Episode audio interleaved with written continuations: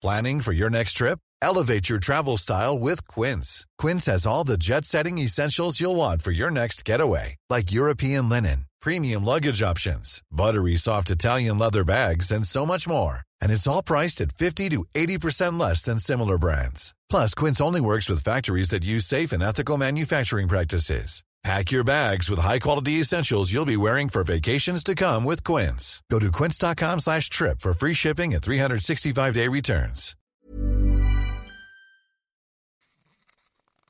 Je me souviens que j'avais euh, 14 ans, ouais, ça c'était avec des potes. Et je m'en souviens très très bien, le moment du bédo était formidable. C'était une crise de fou rire avec des potes, voilà, c'était assez incroyable, c'était super bon. Et j'arrêtais pas de rire, je me rappelle, euh, je me rappelle très bien.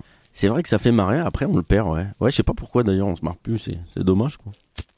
Il a raison, Zarka, ou en tout cas, il met le doigt sur une question intéressante. On ne se marre plus, je ne sais pas, en tout cas, on se marre de moins en moins avec le temps. Et c'est le genre de questions auxquelles on va tenter de répondre dans cette émission. Et des questions, on en posera d'autres à Yoann Zarka, écrivain, lauréat du prix de Fleur 2018 pour son roman Panama Underground. On le retrouve dans un petit quart d'heure et on va essayer de lui redonner la banane. C'est le premier numéro de Banana Kush. Mais qu'est-ce que vous fumez, colonel? Des bananes. Vous en voulez Oh non, merci. Moi, avec plaisir. Le trafic de la banane connaît une embellie. Une drogue interdite. La banane tient la première place. Et pourtant un produit qu'on consomme la plupart du temps en cachette. Rien ne peut résister au lobby de la banane. Fléau Banana Kush, le magazine des cultures du cannabis. Camille Diao, Christophe Paillet. Bonjour et bienvenue dans Banana Kush, le premier podcast français consacré à l'actualité du cannabis. Parce qu'on aime les bananes et la kush aussi. Parce que comme le sexe, la bonne chair ou le bon vin, le cannabis est désormais un fait social incontournable. Parce qu'il y a peu de plantes vertes à être ainsi entrées dans la pop culture. Parce que vous êtes quand même 5 millions en France à en consommer. Parce que l'herbe inspire les artistes, comme les businessmen et women d'ailleurs. Parce que ça se passe maintenant, tout de suite, aujourd'hui, dans le monde entier, et qu'il faut suivre ça de près. Chaque mois, Banana Vous fournira votre dose de bananes, bien sûr. Dans ce premier numéro, vous allez entendre des histoires de première fois, des grammeuses féministes qui coulent des bangs, des plans business opportunistes racontés par Marie Misset. Et puis beaucoup d'accents aussi. Vous avez déjà eu un aperçu de la gouaille du titi parisien Johan Zarka. En voici un autre. Oui, bien sûr. 1, 2, 1, 2. C'est bien Hugo Saint-Onge. On se roule un spliff de banana coche. Mais d'abord, Camille, que s'est-il passé sur la planète verte le mois dernier? La réponse dans le journal. Hashish, cannabis, marijuana. Ce serait donc cela, le secret de la banane. Et on commence par une info légalisation. En Afrique du Sud, il est désormais autorisé de fumer chez soi. La Cour constitutionnelle a abrogé le 18 septembre la loi qui interdisait la consommation de cannabis à domicile. Une décision qui a été saluée à l'extérieur du tribunal par un tonnerre d'applaudissements enfumés. On rappelle pourtant que fumer dans l'espace public reste interdit en Afrique du Sud. Santé, l'Agence nationale de sécurité du médicament a créé un comité pour étudier une possible arrivée du cannabis thérapeutique en France. Les premières conclusions seront rendues à la fin de l'année. En France, le cannabis médical est légal depuis 2013, mais aucun médicament ne bénéficie actuellement d'une autorisation de mise sur le marché. Business à présent, Coca-Cola rêve de cannabis. Le groupe travaille avec un producteur canadien afin de développer une boisson bien-être à base de CBD. Et ils ne sont pas les seuls à y penser. Heineken, Guinness, Corona ou encore Pernod Ricard ont déjà exprimé leur intérêt pour ce nouveau marché. Fait divers, le nord-est des États-Unis est frappé par le K2, un cannabis synthétique dangereux. Aucun mort n'est à déplorer pour l'instant, mais les urgences de Washington, Philadelphie ou encore New Haven sont débordées par les overdoses. La France semble encore épargnée par cette herbe de synthèse 100 fois plus puissante que la marijuana naturelle. Banana Kush. Oh, regarde tes bananes I'm a banana. Vous avez jamais fumé un joint? Je fume pas beaucoup, mais j'ai quand même un souvenir de ma première soufflette. Ça m'a vraiment fait un effet euh, incroyable. Donc euh, le trajet était déjà dur, mais c'était euh, rien par rapport à ce qui, aux dernières étapes. Tu étais près du but, près de ton lit. Alors je devais passer par la chambre de mon père pour aller dans mon lit. La Bambi qui fait dodo. Et donc je pense que c'est ma première soufflette, c'est une énorme galère. Et j'ai pas été grillée. Et maintenant Camille, tu vas nous raconter une petite histoire. Il était une fois le Canada. Un pays où les gens sont gentils, accueillants, où le Premier ministre ressemble à Tom Cruise, mais en plus progressiste.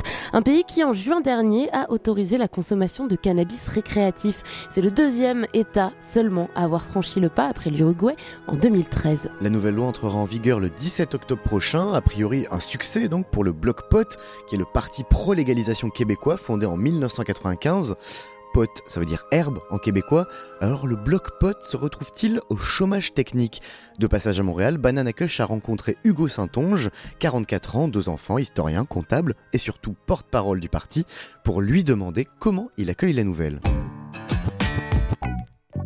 Qu'est-ce qui se passe au Canada actuellement? C'est qu'il y a un projet de loi qui s'appelle la loi du cannabis.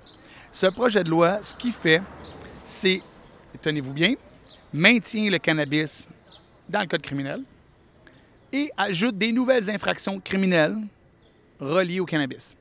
Donc, on est très loin de l'idée qu'on se fait de la légalisation. Si on a du cannabis qui vient pas du réseau légal, ben là, vous allez être poursuivi de façon criminelle, comme avant. Juste ça, il me semblerait que ça devrait sonner des cloches. Là, avec la loi qui est passée, ce sera toujours illégal d'avoir des plantes de cannabis à la maison. Oui, puis là, il y a un gros débat au Canada par rapport à ça, parce que le gouvernement fédéral, dans, son, dans ses relations publiques, dit que les Canadiens vont avoir le droit d'avoir quatre plants. Ce qui est faux. Quand on prend le temps de lire, c'est pas vrai. Il sera toujours illégal de produire du cannabis sans autorisation. Par contre, nous allons criminaliser que les personnes qui ont cinq plans et plus. Donc, ils n'ont pas créé un droit d'avoir quatre plans, là. C'est un peu l'équivalent de ce qu'on appelle la dépénalisation. Euh... Oui, on va appeler ça la déjudiciarisation, c'est-à-dire qu'on on sort les gens qui ont quatre plans et moins du processus judiciaire. Ça ne veut pas dire que c'est permis. Donc là, on a juste parlé du fédéral, mais au provincial, la province du Québec a, elle aussi, voté une loi qui, par magie, crée de nouvelles infractions pénales.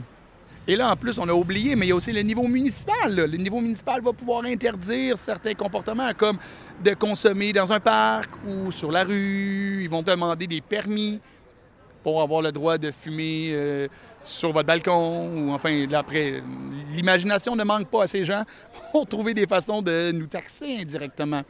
Là, en fait, ce que le Bloc Pot dit, c'est que le gouvernement canadien euh, ment à ses citoyens et fait semblant de légaliser euh, le, le, cannabis, alors qu'en fait, il ouvre un peu les choses, mais tout en gardant une base juridique euh, qui est favorable à la prohibition.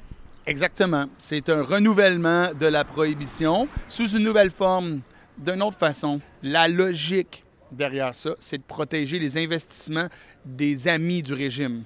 Il y a quoi, une centaine d'entreprises au Canada qui ont été autorisées pour du cannabis médical? 80 de ces entreprises appartiennent à deux conglomérats. Euh, cet oligopole-là sera protégé par le Code criminel et la police.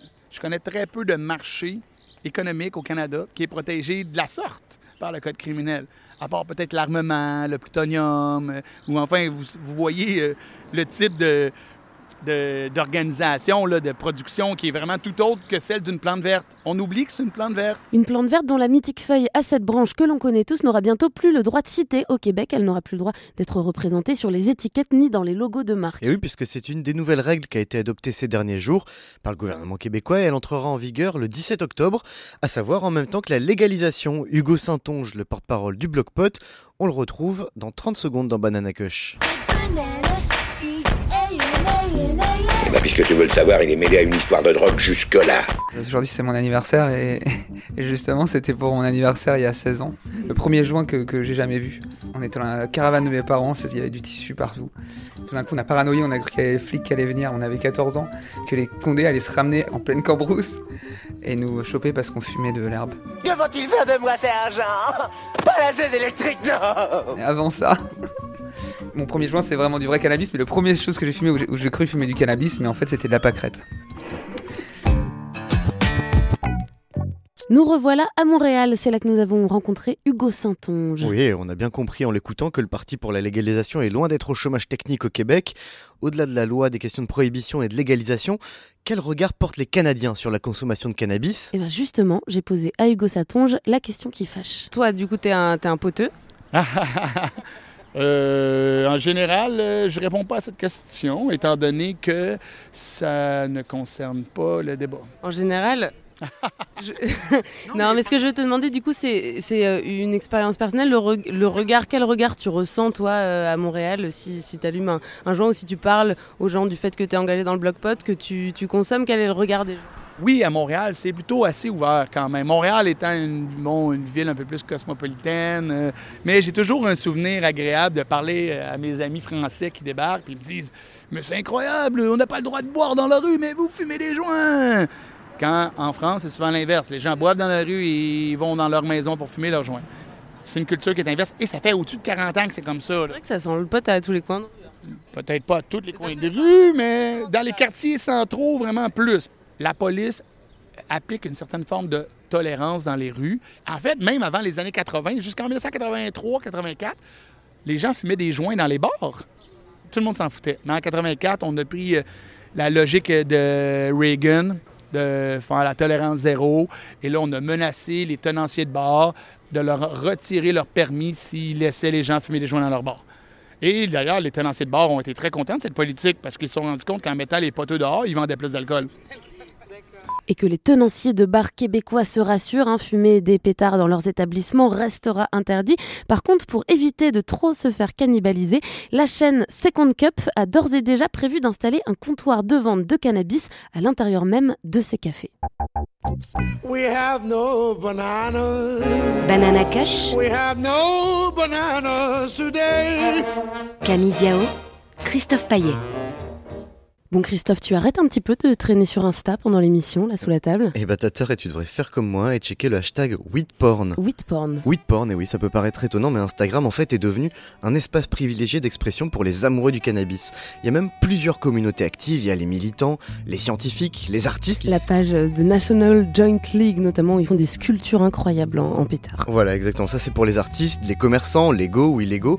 Mais en fait la plus grosse communauté, eh bien ce sont des filles, des fumeuses de joint et pas n'importe quelle fumeuse, des fumeuses féministes. Là, t'es en train de me dire que Instagram, c'est l'endroit où le féminisme et la weed se rejoignent? Exactement, on trouve notamment des comptes Insta de fumeuses sexy qui se mettent en scène en train de recracher la fumée ou en train de couler un bang.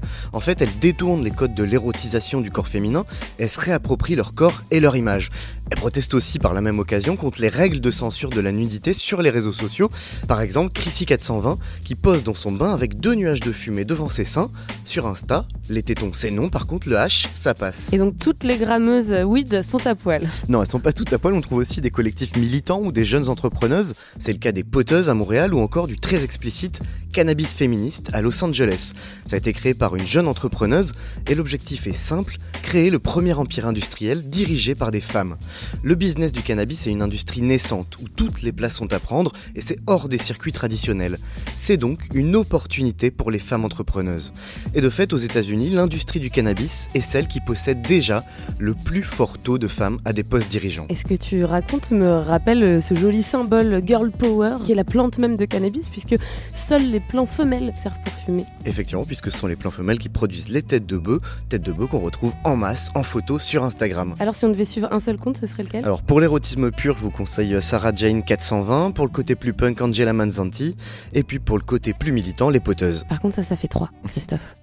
Banana. Bah, la réalité, elle correspond pas vraiment à l'image qu'on se fait de la banane ici euh, en France. Avant, quand je voulais faire plaisir à mes potes, voilà ce que je récoltais. T'as vu ce qu'elle a fait là? Et puis un jour, j'ai découvert Easy Roll et mes soirées se sont transformées.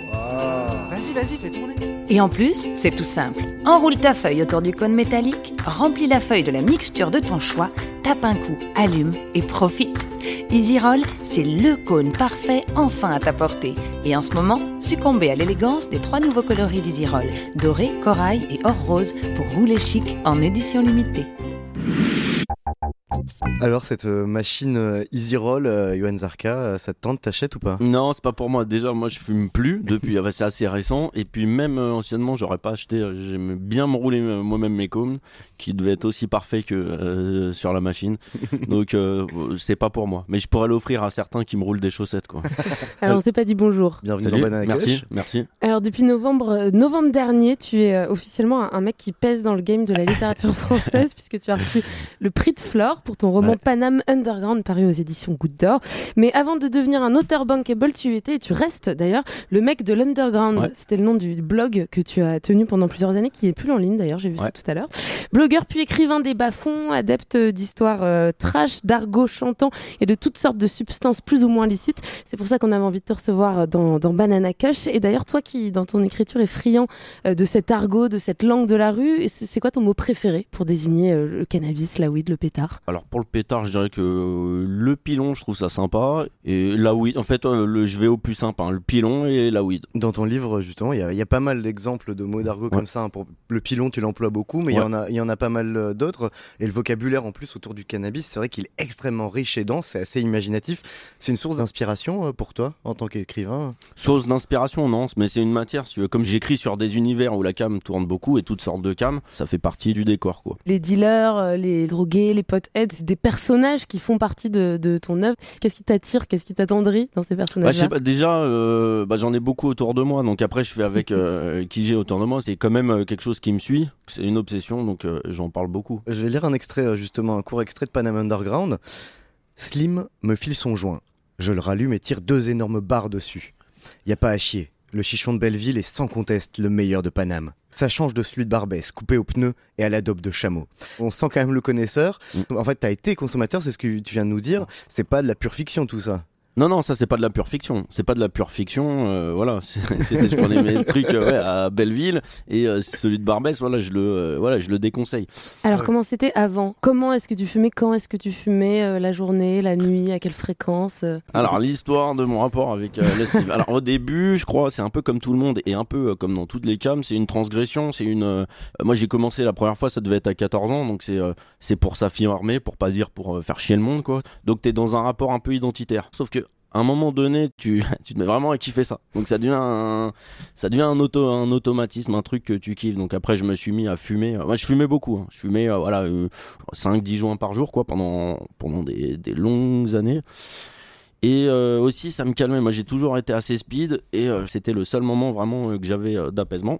Après, j'ai un peu changé de cam, mais c'était pas compatible avec euh, le joint. Et la dernière fois que euh, je me suis mis à- à fumer, c'était pour me donner faim. C'est assez étrange. Comme je suis un peu andaleux, j'aime avoir faim et j'aime euh, défoncer le bide, enfin pour apprécier plus mes repas. Je sais que c'est étrange, mais voilà, c'est le cas.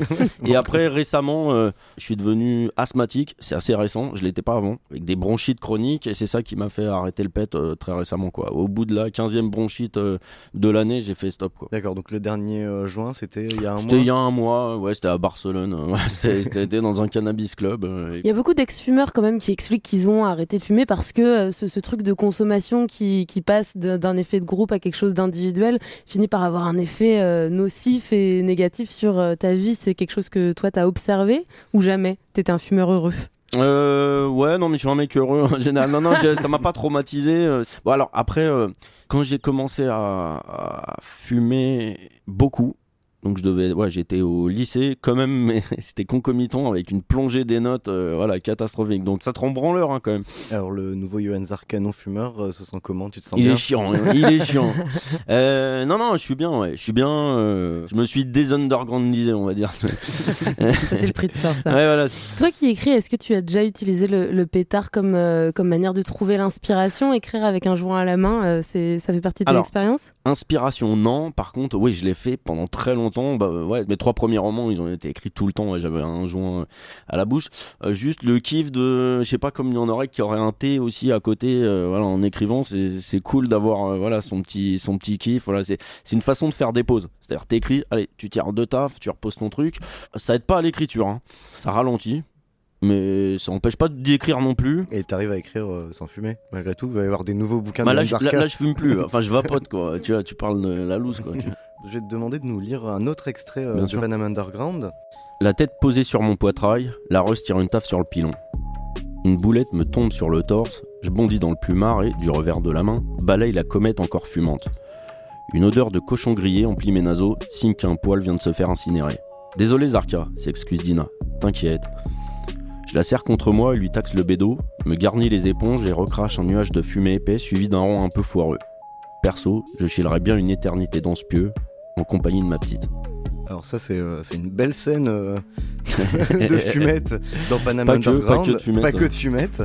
Est-ce que ça a représenté à une certaine époque, en tout cas peut-être plus maintenant, une certaine idée du paradis pour toi cette scène?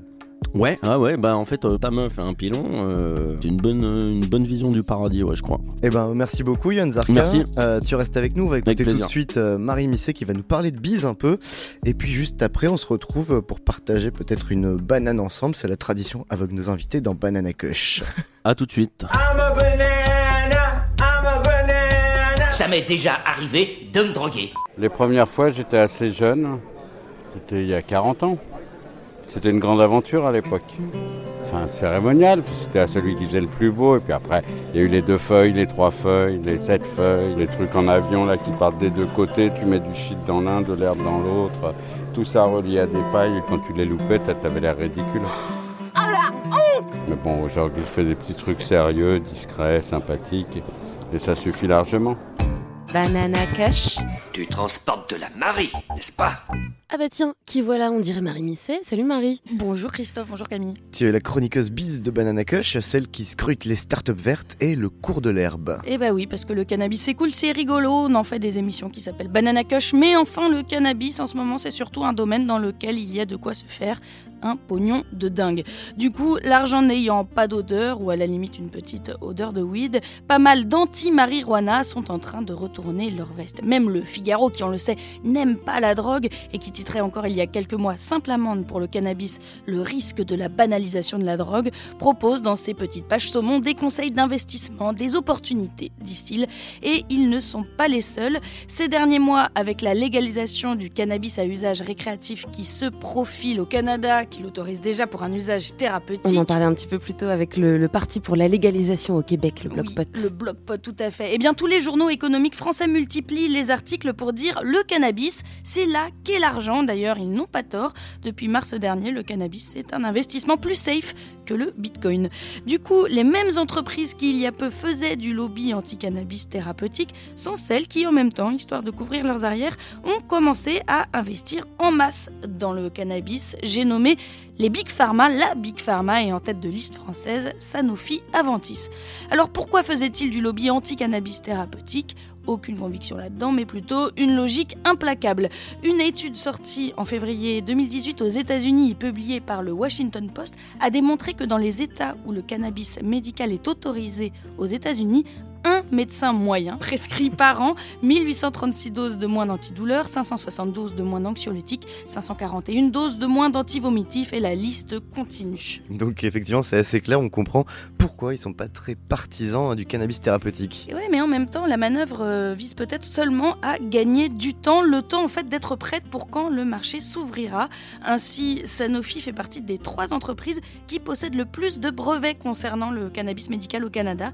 Sanofi possède aussi 40% des parts d'une entreprise espagnole spécialisée dans la morphine qui vient de se faire racheter par le géant mondial du cannabis qui s'appelle Canopy. Sanofi qui a d'ailleurs payé le mois dernier une étude pour savoir si les employés canadiens seraient chauds pour que le cannabis soit remboursé par leur mutuelle. Spoiler alerte, 62% d'entre eux sont effectivement très chauds.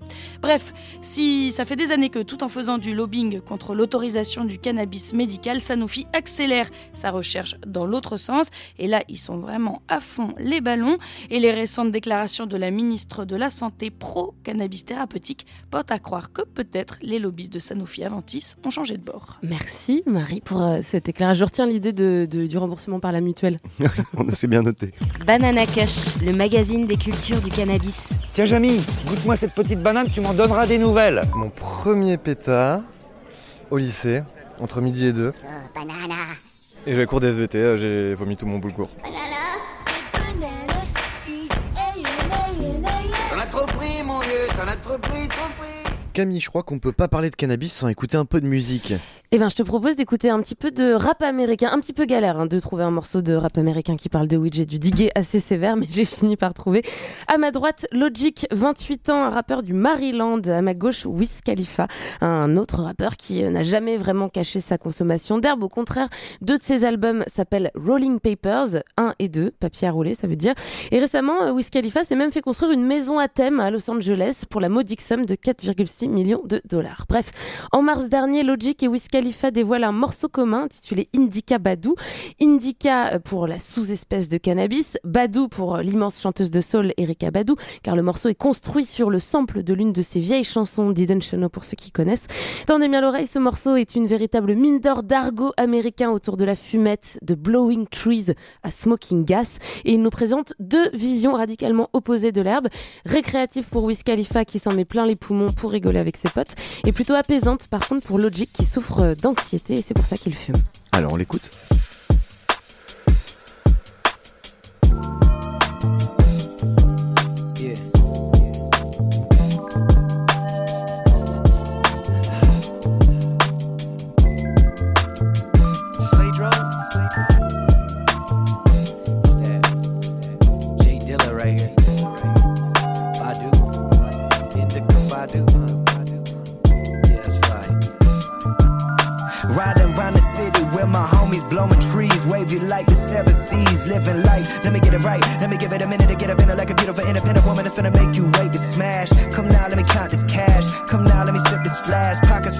shorty ass. Jump in the whip, gotta get this gas. Put that shit in drive. I'm live like ammunition, no permission needed. I proceeded to accelerate. Had days with hella hate, but gotta let that anger migrate. All this shit that's on my plate, that food for thought that can't be bought, but only taught. And on the real, no, I can't get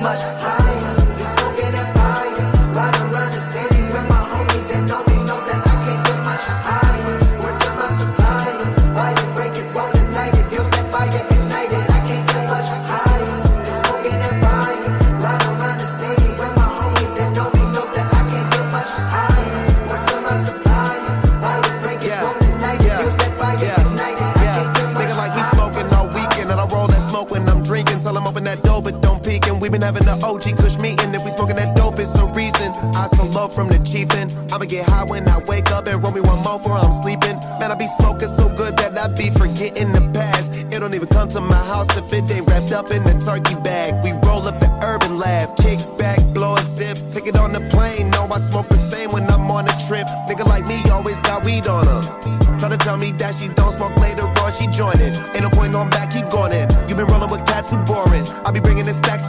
enormous. Section always in the back important. Bad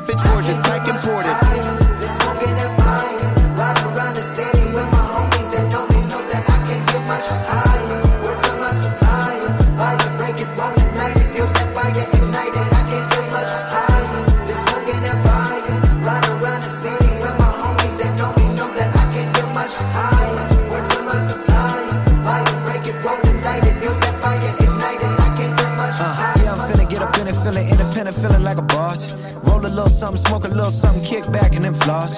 Chief in that indica, indica, cut my anxiety to get lost. Fuck a pill, only numb the pain, man, you know how much that shit costs. I ain't talking about your pocket, no, I am only talking about the mind. When the cannabis combined with the brain, it be like everything you see to seem to shine. Smoking that golden state, everything going great. Got a lot on my plate, not a single complaint. Stack of money in the bank. This that rap pack and that Taylor gang. They know the face and they know the name. I'm a married man with a bad wife. Never fuck around unless it's Mary Jane. Come play the game. Now this shit never the same. Just like my flow. Got one for every occasion. Living that life so my life is amazing. Right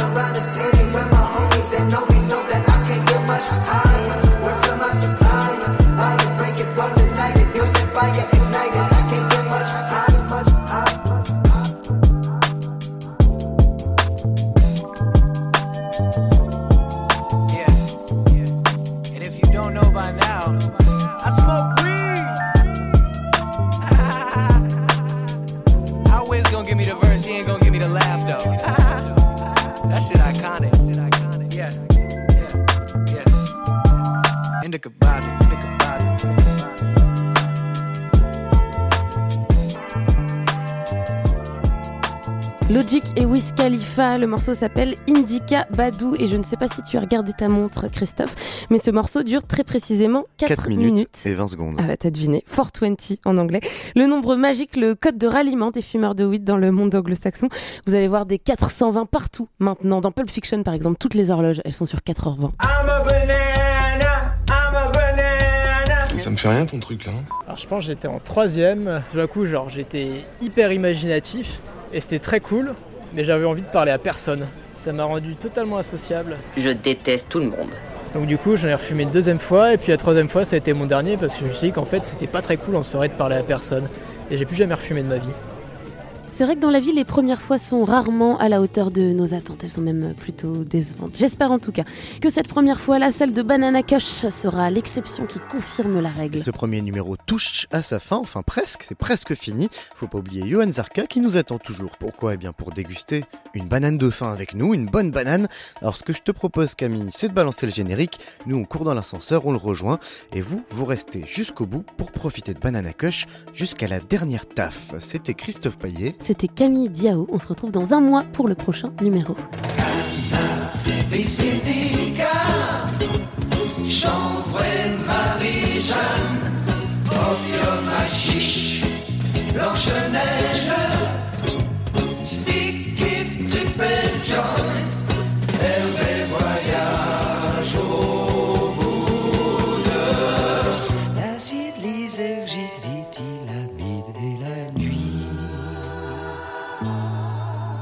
Nous voilà, c'est l'heure de la banane de fin. Johan Zarka, à toi l'honneur Bah, je mange plus trop de bananes, mais là, je vais faire un effort. C'est une banane qui vient de Saint-Ouen, hein, c'est de, la- c'est de la locale. Alors, obligé de ne pas trop avaler la banane, je la garde un peu dans ma bouche. Mais euh, c'est quand même une, euh, une pas mauvaise banane, quoi. La toute dernière banane, la vraie banane de fin pour euh, Johan Zarka. Bah, merci beaucoup, super sympa. Banana Kush. La consommation de cannabis est illégale et dangereuse pour la santé.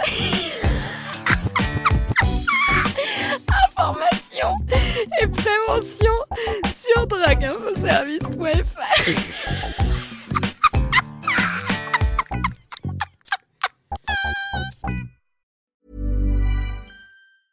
Selling a little or a lot? Shopify helps you do your thing however you cha-ching. Shopify is the global commerce platform that helps you sell at every stage of your business. From the launch your online shop stage to the first real life store stage, all the way to the did we just hit a million orders stage. Shopify is there to help you grow. Shopify helps you turn browsers into buyers with the internet's best converting checkout. 36% better on average compared to other leading commerce platforms because businesses that grow grow with Shopify. Get a $1 per month trial period at Shopify.com slash work. shopify.com/work.